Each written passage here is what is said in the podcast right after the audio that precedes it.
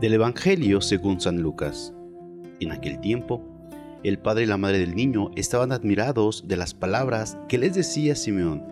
Él los bendijo y a María, la madre de Jesús, le anunció, Este niño ha sido puesto para ruina y resurgimiento de muchos en Israel, como signo que provocará contradicción, para que queden al descubierto los pensamientos de todos los corazones, y a ti una espada te atravesará el alma. Palabra del Señor.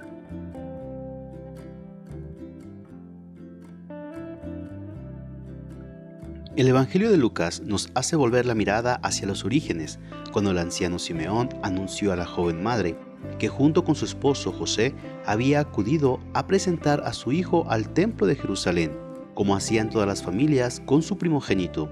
Una espada te atravesará el alma, porque ese hijo, el Mesías, iba a ser signo que provocará contradicción.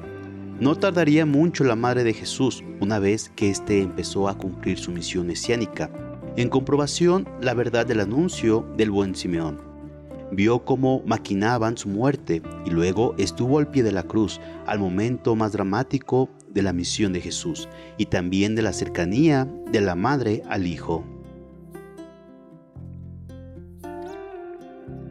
Tú quisiste que junto a tu hijo en la cruz estuviera de pie su madre, compartiendo su dolor ha firmado la oración del día centrada así la intención de esta memoria. En el Evangelio, toda la vida de María se nos presenta como una experiencia continua de dolor, junto a momentos de intensa alegría y júbilo, como el Magnificat. Es poético escuchar el anuncio gozoso del ángel de que ella va a ser la madre del Mesías. Parece también fácil la respuesta, cumplas en mí lo que me has dicho pero luego, en la práctica, la fidelidad a la misión comporta opciones y renuncias y experiencia de sufrimiento.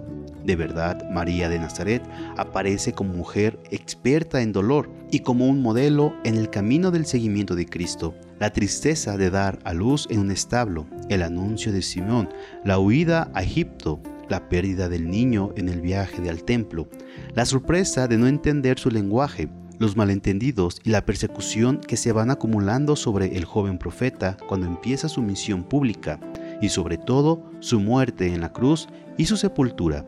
La Virgen de los Dolores, la dolorosa, la Virgen de los Dolores, la dolorosa imagen clásica de Miguel Ángel, María con el Hijo muerto en su regazo.